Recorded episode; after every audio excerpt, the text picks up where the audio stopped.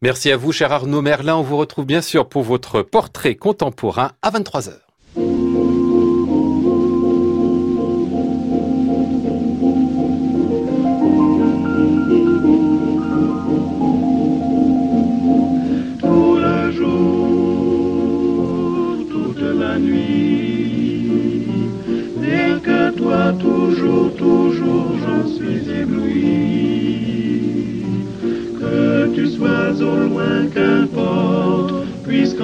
Tendrement je t'emporte, oh mon amour, nuit et jour.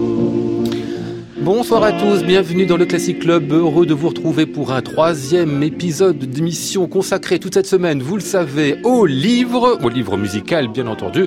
Une semaine qui aura permis à votre serviteur de partir quelque part du côté de la Rome éternelle pour voir ce qu'elle est devenue. Mais enfin, euh, toute cette semaine, vous, vous avez rendez-vous avec quelques auteurs. Christophe Capacci ce soir qui nous causera de Lisa Della Casa et euh, Timothée Picard qui nous parlera de la folle lyrique à l'opéra. Sacré sujet, très opératique. Nous sommes ensemble jusqu'à 23h. Bienvenue à tous.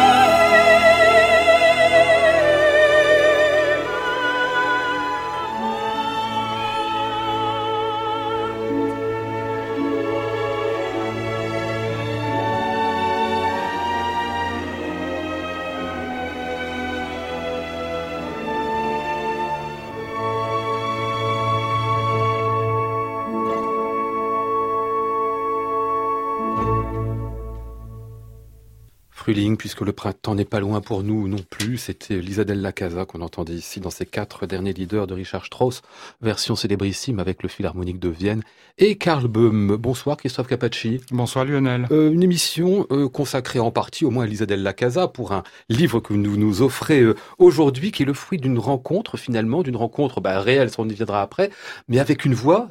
ça a commencé en fait, vous aviez 10 ans à peine.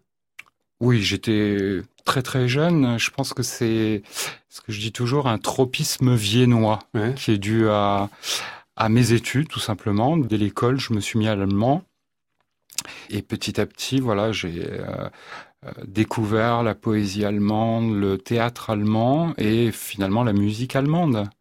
Et quand on est très très jeune et qu'on découvre l'opéra, on le découvre par Mozart. Et puis, on, quand on est un peu germanophile et germanophone, on vient très vite à Richard Strauss. Mhm.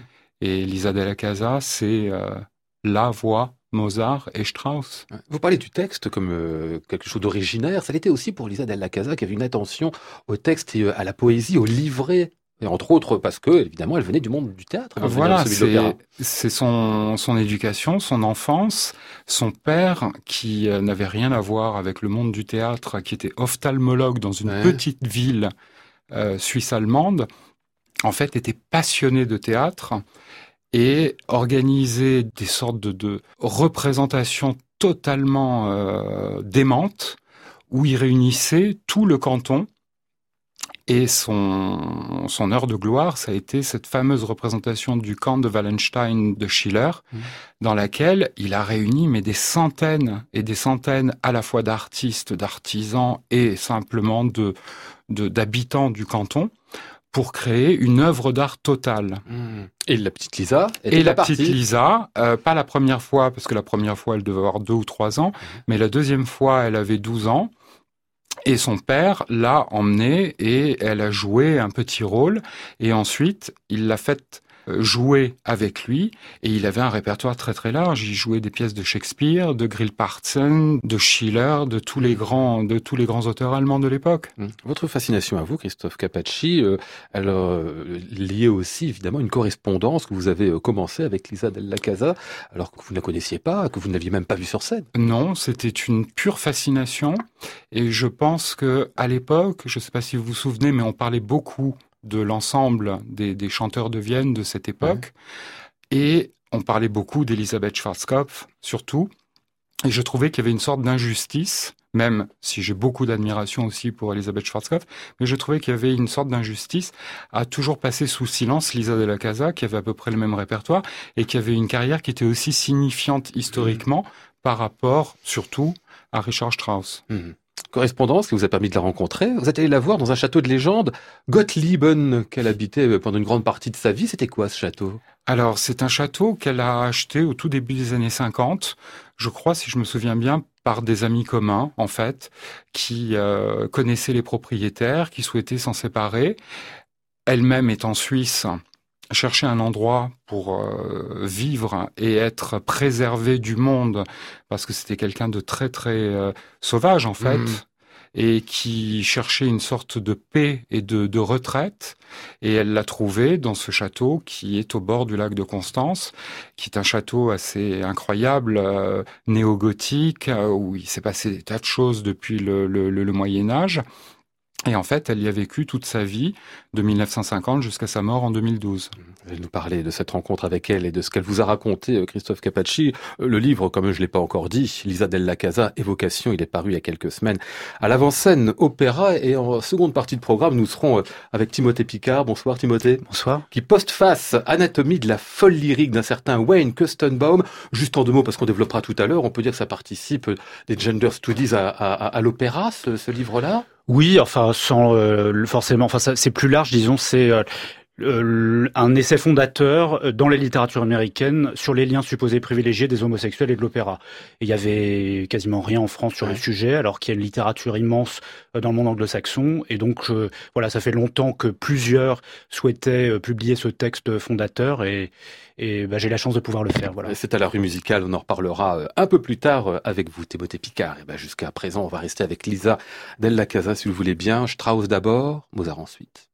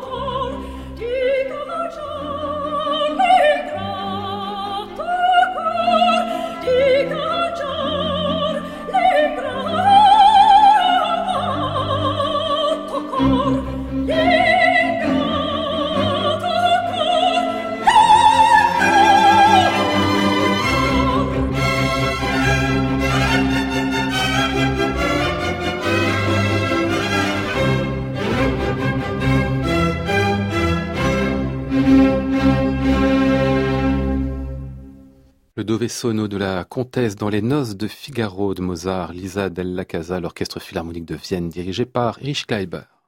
Classic Club, Lionel Esparza, France Musique. Christophe Capacci, euh, faut parler de la plastique de Lisa Della Casa. Elle était belle, elle était merveilleusement belle, autant que Elisabeth Schwarzkopf. Ça a participé aussi au succès des deux, et puis même euh, au début de carrière qui était cinématographique hein, pour euh, Della Casa. Oui, je pense que on a tellement dit que les divas étaient des femmes difformes, euh, des castafiores.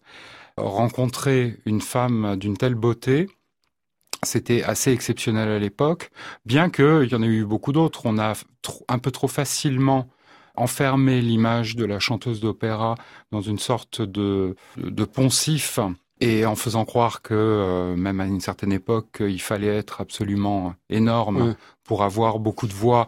Mais la voix, ça n'est que de la projection. C'est pas le poids, c'est pas la, le fait d'être imposant physiquement. Et je pense que il y a autre chose, c'est que les femmes euh, qui chantaient ce répertoire avaient une, euh, une personnalité complètement différente. En fait, quand on parle beaucoup des, des rôles d'opéra, on pense aux victimes, Mhm. on pense à la défaite des femmes fameuse de Catherine Clément. Et quand vous regardez bien le répertoire de ces chanteuses mozartiennes et straussiennes, les trois quarts du temps, ce sont des rôles de femmes qui prennent des décisions, Mhm.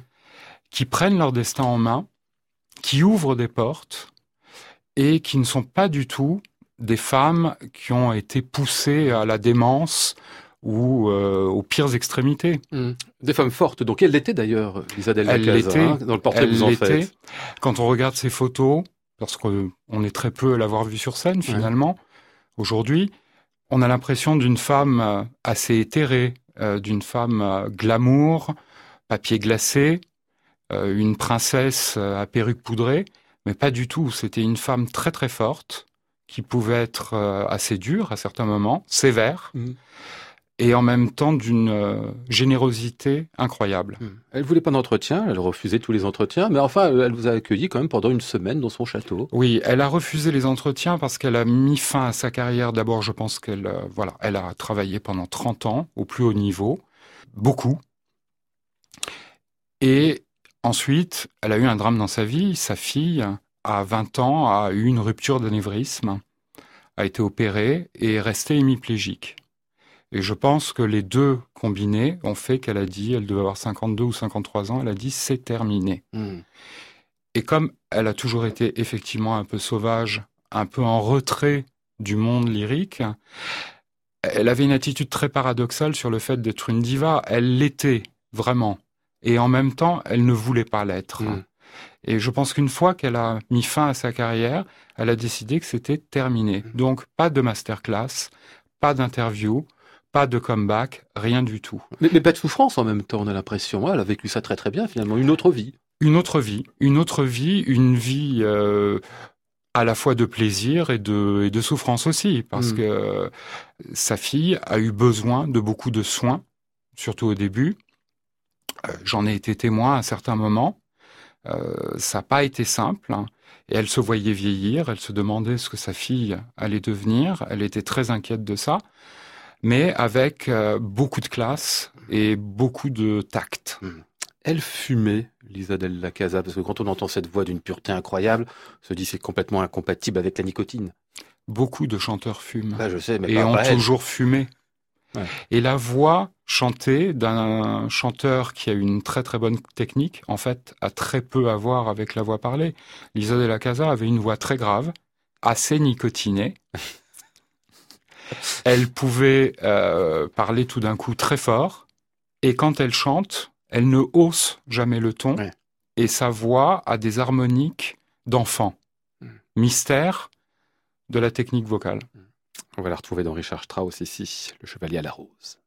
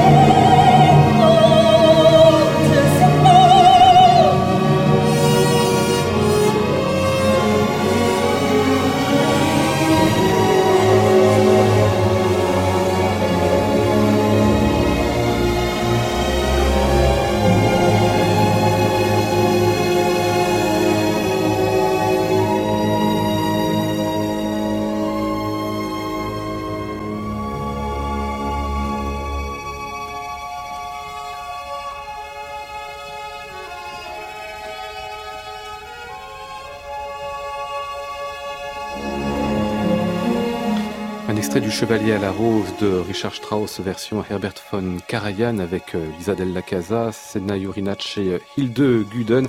Un extrait qu'on retrouve, enfin en tout cas une version qu'on retrouve dans votre livre, Christophe Capacci, Lisa Della Casa, Évocation, qui vient de paraître à l'avant-scène opéra, où vous nous racontez aussi évidemment le lien qu'il y eut entre euh, la chanteuse et Richard Strauss lui-même, parce qu'il l'adouba euh, véritablement. Ce fut l'une des chanteuses de la fin de sa vie à lui.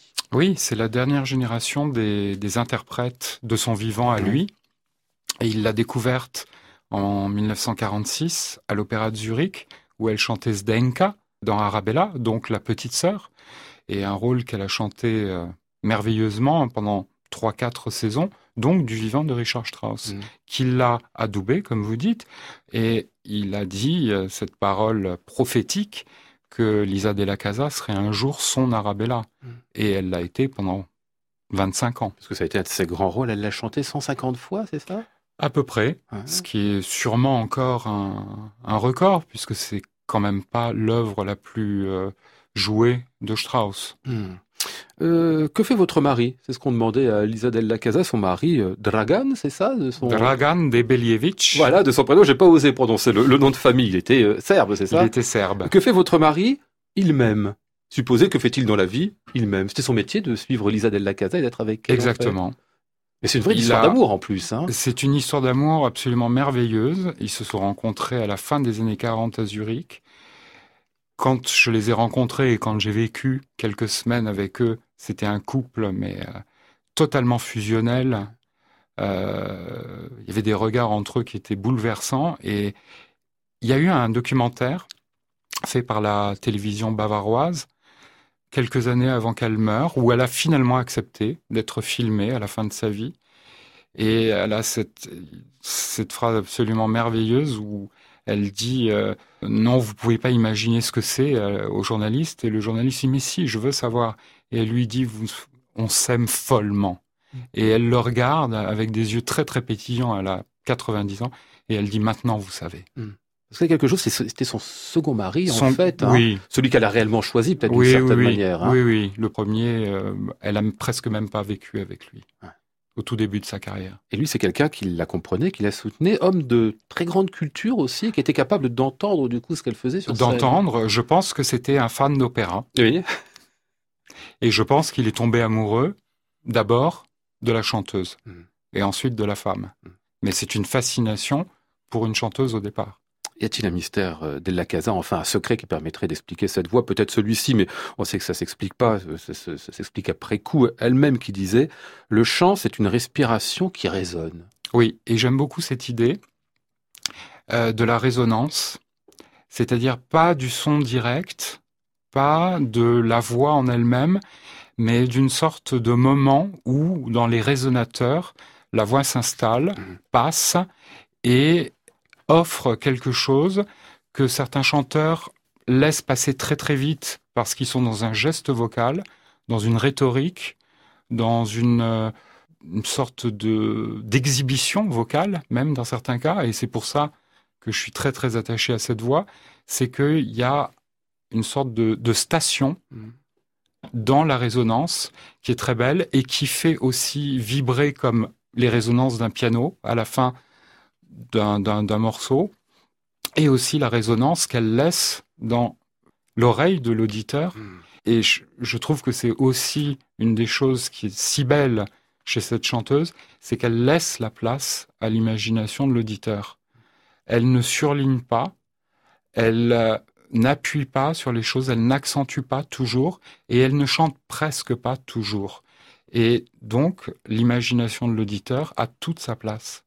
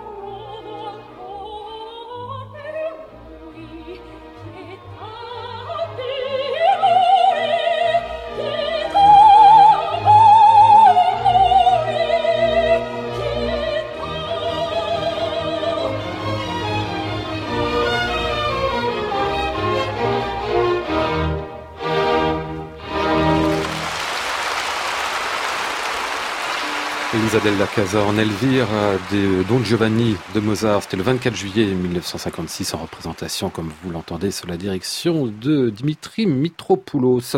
Timothée Picard, euh, il se trouve que vous avez écouté, entendu Elisa Della Casa il n'y a pas longtemps au disque. C'est un hasard, c'était pour l'émission d'aujourd'hui dans Electra? Oui, non, non, c'était vraiment pour euh, en accompagnant la lecture du livre euh, de Christophe Capacci. Euh, Ouais. euh, je, je- moi, j'aime- j'admire beaucoup cette chanteuse et euh, j'avais envie de réécouter des extraits et notamment celui-là que j'avais pas en tête euh, avec une autre chanteuse que j'adore, Ingeborg. Euh, Voilà, c'est- c'est en chrysoté, enfin Lisa Della Casa en chrysothémie, ce qui est vraiment extraordinaire. Euh, Ingeborg, est d'ailleurs une grande amie, ce que vous nous racontez, Christophe Capacci de Lisa Della Casa. En a eu quelques-unes parmi les chanteuses Oui, très peu, très peu, hein. deux. Ouais. Ingeborg et Anneliese Rothenberger, qui étaient les deux seules chanteuses avec qui vraiment elle avait un, un rapport plus que professionnel, Mm. euh, qui étaient des amis, vraiment. Alors qu'Elisabeth Schwarzkopf, c'est une sorte de concurrence. Quand même, vous le racontez bien. Compliqué, mais il y a eu quand même C'est des très moments compliqué. tendus. Hein. Très très compliqué. Euh, je pense que c'est beaucoup dû à leur entourage, Ouais. plus qu'à elles-mêmes. Euh, chacune menait sa carrière et il y avait de la place pour tout le monde. Euh, je pense. Et elle n'était pas seule. On parle toujours de Schwarzkopf et de la Casa parce qu'on aime bien imaginer, versant allemand, la même concurrence, la même rivalité qu'on a imaginé entre Callas et Tebaldi. Ah oui. Je pense Mm. qu'à l'époque, c'était voilà le, aussi. le, le, le versant allemand de, de la question. Mais en fait, quand vous pensez à Sena Jurinats, quand vous pensez à Christa Ludwig, quand vous pensez à Teresa Stich-Randall, etc., etc., on pourrait en nommer plusieurs. Il y avait de quoi faire pour tout le monde à Mm, l'époque. mm. Timothée Picard, euh, comment vous avez lu le livre de, de Christophe Capacci sur euh, Lisa Della Casa? Eh bien, comme un livre euh, merveilleusement écrit, et aussi, euh, puisque j'étais dans euh, mes questionnements autour de la figure de la folle lyrique, c'est-à-dire de la figure du fou d'opéra, de, de l'homosexuel euh, fou d'opéra, je, je l'ai lu un peu euh, sous le, le signe un peu plus étroit de, de ce, que, ce dont je m'occupais, et j'en ai vu vraiment une, une application assez formidable. Ah dans oui. ce que ça de- d'absolument euh, de meilleur, c'est-à-dire que bon, le, le cas de figure est un cas tout à fait typique que ce que, ceux que décrit Kustenbaum dans son livre, c'est-à-dire un admirateur d'une diva spécifique avec un rapport vraiment euh, d'élection d'une diva particulière, d'une voix particulière qui lui parle particulièrement et grâce à laquelle il, il interroge sa subjectivité, sa sensibilité, euh, affine sa, sa affine son comment dire sa connaissance lyrique mais sa connaissance sensible. Mais c'est aussi une, une diva qui n'est plus. Il y a toujours euh, cette cette cette, cette idée-là. Aller et puis ce dont parlait euh, Christophe Capacci tout à l'heure, cette euh, cette scène liminaire, c'est-à-dire la visite dans le château où est retirée euh, cette diva avec son époux euh, serbe qui ne travaille pas et qui Ouais, est ouais. entièrement dévoué à sa cause et, et cette euh, petite fille malade, c'est c'est euh, absolument une, enfin c'est aussi beau et aussi tragique évidemment que que la scène de- du début de Sunset Boulevard de euh, de Ah oui. Billy Wilder, Ah, c'est-à-dire ça. l'admiration, oui, pour les vieilles actrices hollywoodiennes qui appartient à la même mythologie. Hein, euh, euh, Gloria Swanson euh, qui se souvient de ses gloires, de sa gloire, de son passé, Ouais. euh, qui et puis cet admirateur qui vient et qui peut-être ne sortira pas du château enchanté euh, lié à cause du prestige de, de cette voix Mhm. particulièrement. Et puis aussi cette figure à la fois très belle et cette, ce, ce tempérament très fort qu'évoquait Christophe Capacci, c'est Ouais. absolument absolument caractéristique donc de ce ce type de passion et ce type de passion qui débouche, c'est parce que le terme de folle lyrique est un terme qui est connoté euh, Ouais. stigmatisant évidemment, même s'il pourrait a été oui. Évidemment, mais euh, même s'il a été ensuite euh, repris en forme de revendication, etc. euh, moi, j'ai une, une vision euh, extrêmement euh, euh, favorable et positive de, de la de la folle lyrique. Et en l'occurrence, le livre de Christophe Capacci illustre la lyricomanie sous sa forme la plus aboutie, Mm. euh, c'est-à-dire, encore une fois, la, la capacité à parler d'une passion, à inventer un langage pour le dire, et euh, nous apprendre à nous lecteurs des choses nouvelles sur l'art, sur la voix, sur la sensibilité, sur la jouissance lyrique. C'est-à-dire, vous, vous traitez mon invité de folle lyrique quand même, quoi Christophe Capacci, euh... ré- ré- réponse, revendiquer Réponse jusqu'à un certain point, mais c'est vrai qu'en relisant, alors, ce qu'il faut que je dise, puisqu'on parle du livre de Wayne Kostenbaum, euh, dont, Que vous avez dont, lu aussi, dont- dont Ti- Timothée Picard a permis enfin l'édition, l'édition en France, est un livre que j'avais lu à sa parution il y a maintenant 25 ans, je Ouais. pense, et euh, qui m'avait euh, évidemment interpellé, comme on dit, parce que à l'époque, il n'y avait aucune étude sur pourquoi opéra et homosexualité, ce qui semble un sujet quand même assez évident. Et donc, quand je l'ai lu, je me suis dit, oui, je, je coche un certain nombre de cases. Mhm. C'est évident. C'est évident. En même temps, ce ce qu'il y a, c'est que Wayne Kostenbaum est un intellectuel américain de l'ère post-Stonewall, disons, marqué surtout à l'époque, évidemment, par l'épidémie du sida, euh, et qui a des revendications, évidemment, de genre, Hmm. euh, des revendications communautaires, euh, ce qui est absolument pas mon cas, et qui fait de moi, effectivement, alors disons une folle lyrique, un fou d'opéra, ce que vous voudrez, mais en tout cas une sorte de refuge. Et je pense que l'opéra a été un peu considéré comme ça pour beaucoup de gens qui ne se sentaient pas forcément dans la norme, à quelque niveau que ce soit. À l'opéra, il n'y a pas que, évidemment, des homosexuels, il y a, il y a principalement des hétérosexuels, mais il y a aussi des gens, pas forcément marginaux, mais des gens qui ne sont pas dans la norme, Mm. absolument. Et que l'opéra, je d'une pense certaine que- manière, accueille. L'opéra l'accueille parce que l'opéra est autre. Mm. L'opéra est une discipline excentrique. Classic Club, Lionel Esparza, France Musique. Beau terme, la discipline excentrique. On va revenir là-dessus sans doute en écoutant tout simplement une icône.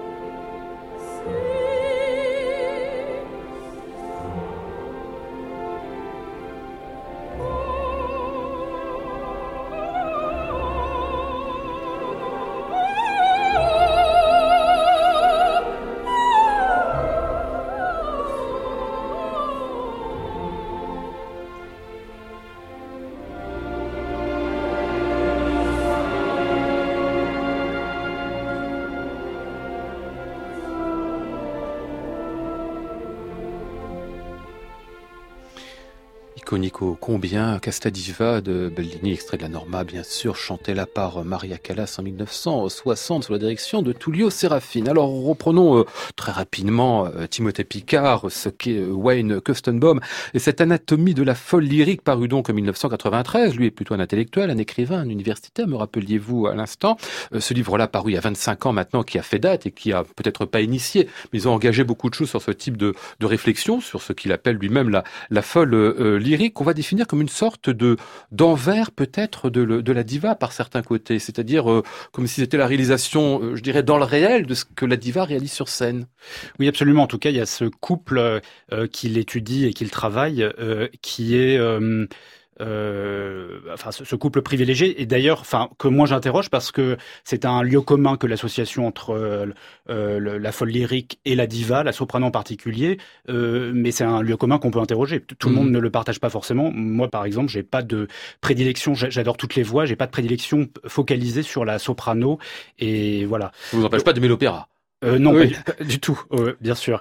Donc euh, voilà, le, le Kustenbaum en fait euh, s'interroge sur ce que euh, l'opéra dit, révèle, fait à euh, ce qu'il est, c'est-à-dire un homosexuel dans les années euh, 1990, Mhm. euh, enfin de 30 ans à, à l'époque. Et il étudie de manière extrêmement minutieuse, comment dire, avec euh, peu d'aménité à l'égard de lui-même euh, d'ailleurs, euh, dans différents endroits Mhm. spécifiques, chez lui, où il a un rapport fétichiste avec ses disques, sa collection, les voix, des extraits de presse, des mémoires de diva, etc. En salle de concert, également euh, ce que le chant fait à son corps, euh, comment ça, ça fonctionne, ce que ça produit, ce que ça révèle aussi, ce que révèle le corps du passionné d'opéra Mhm. euh, qu'il est. Et puis, en effet, il étudie cela en miroir euh, de la diva, en fait, comme si c'était deux monstres, euh, l'un euh, idéalisé, divinisé la diva, et l'autre euh, souvent stigmatisé, qui est l'homosexuel, en miroir l'un de l'autre, et se constituant d'une certaine façon l'un l'autre. Parce que Mhm. c'est ça qui est très intéressant aussi, il montre comment euh, la diva elle-même est un produit étrange. Et, sortant évidemment de toutes les normes de la société, euh, pas euh, ne répondant pas, bien que jouant les rôles sur scène, ne répondant pas aux, aux stéréotypes de genre concernant la femme, ou parfois au contraire les surjouant à l'extrême. Mm. Il y a une sorte d'hyperféminité euh, euh, jouée, mais d'une certaine façon, donc il y a une marginalité de cette figure qui se crée elle-même. On parlait tout à l'heure, on voyait bien que Lisa de la Casa, elle se crée, elle se, elle s'automythifie elle-même grâce à la puissance d'un tempérament qui lui a permis de surmonter un certain nombre d'épreuves.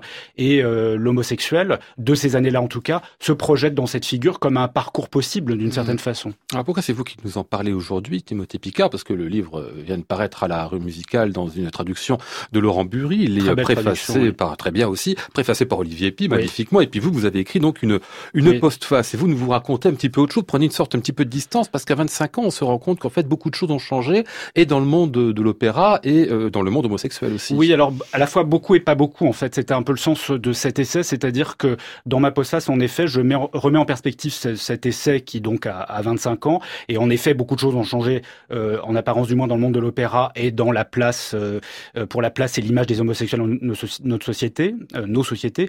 Encore une fois, peut-être plus en apparence euh, qu'en réalité. Mm. Donc j'essaie de mettre ça sur le très long terme, depuis le 19e siècle jusqu'à aujourd'hui, en expliquant aussi comment cet essai a pu être fondateur de toute une littérature euh, qui réfléchit, prend position par rapport à ce que dit Kostenbaum, mais que d'une certaine façon, alors que c'est un lieu commun en France, c'est un lieu commun qui a été très peu traité, Mm. peut-être parce qu'on n'abordait pas euh, ce genre de questions pendant très longtemps, c'est-à-dire l'association entre une sexualité, une culture, une sensibilité, euh, etc.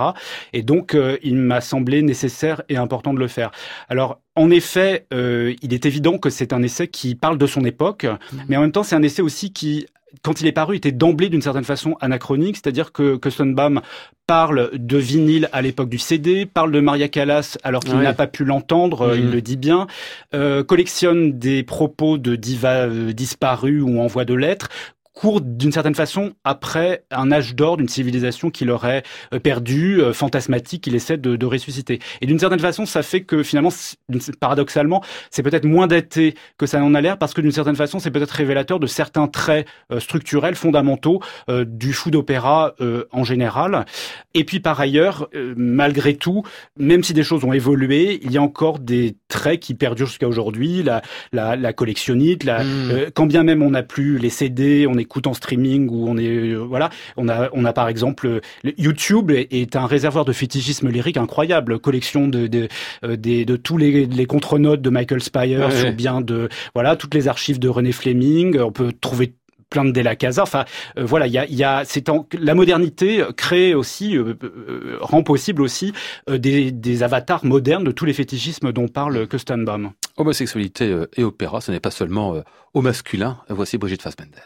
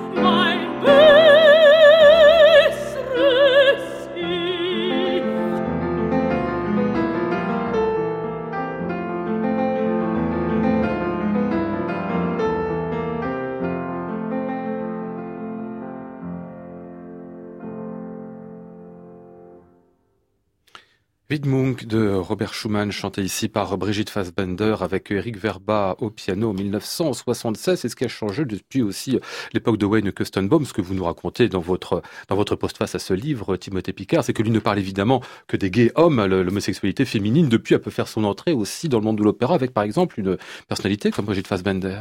Oui, enfin, il, parle un petit peu quand même justement de, euh, de, de cristallisation d'un jeune public féminin euh, euh, pour certaines figures de diva, Géraldine Farrar ou autres. Il y a là quelque chose quand même qui est une sorte de fascination euh, teinte de, euh, de lesbianisme. Mais c'est surtout que, alors que c'est absolument pas présent, autant le, le cliché, l'association stéréotypée du, de l'homosexuel et de l'opéra en France nous est bien connu, autant la question en miroir euh, du- d'une affinité éventuellement des lesbiennes pour des figures féminines, c'est complètement, on- on- enfin Mhm. c'est un sujet qui n'est absolu, qui est en dehors de notre même de notre imaginaire, alors que ça a été pas mal abordé dans d'autres pays, dans le monde anglo-saxon, en Allemagne ou Et en effet, un certain nombre de chanteuses et notamment euh, Brigitte Fassbender parce qu'elle était une lesbienne assumée aussi, ça jouait évidemment un rôle fort.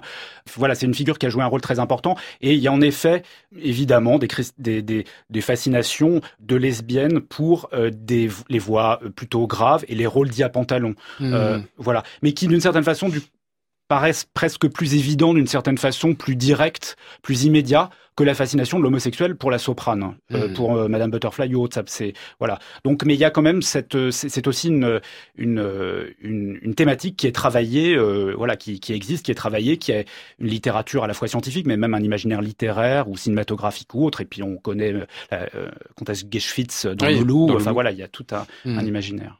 À propos d'imaginaire, ça c'est une chose. Il y a la sensibilité d'autre part. C'est ce que vous nous racontez aussi. C'est que finalement, ce qui lie le monde homosexuel à l'opéra, c'est un certain type de sensibilité qui s'y retrouve particulièrement. Oui, enfin, disons que euh, peut, ce serait peut-être pas tout à fait le propos de Kustenbaum, mais c'est le mien. Euh, c'est euh, avant tout euh, une interrogation sur la lyricomanie comme étrangeté qui apparaît étrange parce que notre culture et la façon dont on se construit fait que le- le- la lyricomanie paraît être une hypersensibilité hors de propos, hors de normes, une sollicitation, une hyper réponse à la sollicitation euh, de l'opéra comme art des émotions. Il y a quelque chose là qui, qui est trouble, qui est étrange, comme disait Christophe euh, euh, tout à l'heure, et ce qui fait d'ailleurs que du coup, moi j'ai une conception plus œcuménique de la folle lyrique et qui ne se réduirait pas à l'homosexuel, c'est la découverte de cette hypersensibilité révélée par l'opéra, et qu'est-ce qu'on en fait?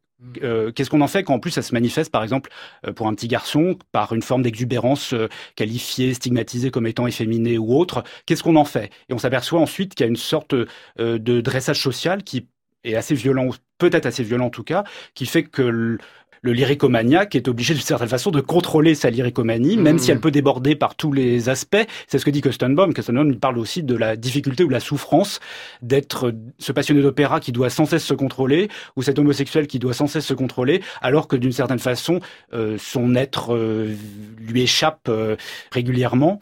Et euh, voilà. Et donc, euh, que fait euh, aussi euh, euh, l'hétérosexuel euh, fou d'opéra euh, face à cette lyricomanie qui apparaît comme étrange ou que fait l'homosexuel euh, euh, au- au-delà de tout ça donc qu'est-ce que c'est que la lyrico- lyricomanie pour moi c'est le mystère absolu c'est une des découvertes fondamentales que j'ai faites dans ma plus petite enfance et c'est un trait identitaire très fort que j'interroge et, et qui est une énigme fondamentale euh, qu'est-ce que ça révèle? Qu'est-ce que c'est? Qu'est-ce que ça veut dire? Et qu'est-ce que j'en fais? Quand c'est pas très bien vu finalement Parce que on peut avoir euh, finalement un aficionado de foot euh, ou un fou d'opéra. Est-ce que c'est très différent? Oui. Simplement en termes d'imaginaire de genre. Oui. Euh, c'est pas du tout traité de la même manière par la société. Mais la force des émotions s'exprime aussi fortement. Ben, d'une certaine façon. Ouais, ouais. Sauf que le petit garçon qui déteste le foot et qui adore l'opéra, eh ben, il va, il va devoir gérer la difficulté euh, à, à- à vivre cette passion dans ce Mhm. qu'elle peut avoir d'exubérant. Ce qui a changé encore depuis Wayne Kustenbaum, c'est euh, l'arrivée de grands chanteurs contre-ténors dans le monde du baroque, qui lui aussi s'est développé un peu tardivement. Une sorte de reconnaissance, je pense ici à Maximilian Chancy, qui reconnaît absolument son exubérance quasiment cuir, hein, on peut le dire, sur les scènes de l'opéra. Et ça aussi, ça a changé beaucoup dans l'imaginaire de, Oui. de, ce, de ce genre. Oui, oui, bah, de toute façon, le milieu du. Alors, c'est assez étrange parce que Kustenbaum n'en parle pas. Euh, alors, certes, la révolution baroque est peut-être arrivée un peu plus tard aux États-Unis. Il ne parle pas non plus de Britton. Euh, Il y, a, il y a cette sorte, enfin, de, voilà, des, des choses un peu plus, enfin, qui auraient pu être évidentes. Vraiment sur l'opéra traditionnel ancien, voilà. c'est ça. hein. Il n'en parle pas, mais évidemment, oui, le monde du baroque a joué un, un, un, un rôle tout à fait fondamental dans l'affirmation plus facile, peut-être dans le milieu de la musique classique, euh, de l'homosexualité et un certain nombre de figures, en effet, de contre-ténors. C'est un choix d'une certaine façon. Ouais, ouais. Hein, euh, euh, David Daniels est probablement un des premiers à avoir assumé publiquement, avoir fait son, son coming out. Et donc voilà, il y a, il y a des figures qui ont joué un rôle très important de ce euh, point de vue. Et Chenchik, en effet, incarne une forme d'exubérance, d'excessivité opératique absolument assumée. Voilà, donc il y a, il y a, il y a, euh, il y a, il y a ces, ces figures qui vont jusqu'à Jarouski, euh, Mhm. qui, qui lui-même aussi fait l'objet de, de cristallisation très forte. Enfin voilà, c'est c'est, euh, évidemment un répertoire, un type de voix qui interroge euh, éminemment le trouble dans le genre, qui a joué un rôle très très important là-dedans, mais euh, encore une fois sans pour autant prendre le relais du reste. C'est-à-dire Ouais. que voilà, il y en a qui sont d'ailleurs ne fonctionnent, ne marchent pas euh, du tout. euh, les, les, en fait, il y a aussi des catégories de folle lyrique. Il y a la belle cantiste, Mhm. euh, ou le ou le, le- la wagnérienne, euh, le baroqueux, la baroqueuse, voilà, il y a et puis tout ce petit monde justement n'est pas toujours en bon terme et Ah c'est oui, pour oui, ça oui. que les folles lyriques se se se, se, se crêpent le chignon comme les divas d'une certaine façon et, ouais. et la folle d'ailleurs la folle lyrique c'est toujours l'autre, c'est on a du mal à et spécialement en France, j'en suis aperçu d'ailleurs avec l'apparition de ce livre, on a du mal à à se euh, se parer de ce terme. Mhm. À l'assumer en fait. Voilà.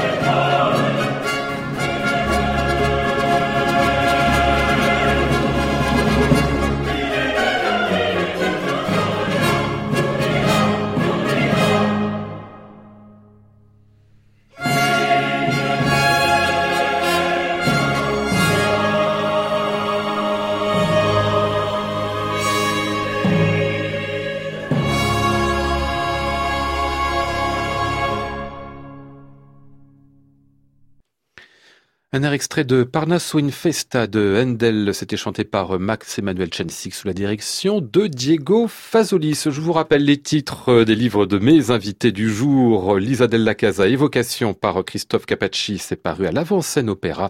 Et de Wayne Kustenbaum, Anatomie de la folle lyrique, c'est à la rue musicale. Merci d'autres visites, messieurs. Merci beaucoup. Merci.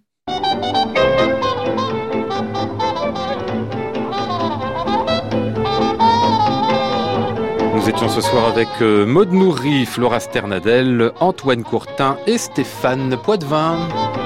Voici le ciel peuplé de ces moutons blancs. Voici la mer troublée, spectacle troublant. Je vous retrouve demain jeudi pour le quatrième épisode de nos pérégrinations littéraires en monde musical. Nous serons avec Michel Chion et avec lui nous parlerons bien sûr de cinéma. J'entends la ville qui me dit bonsoir et moi sur le quai de la gare, je dis de mon mieux des mots d'adieu.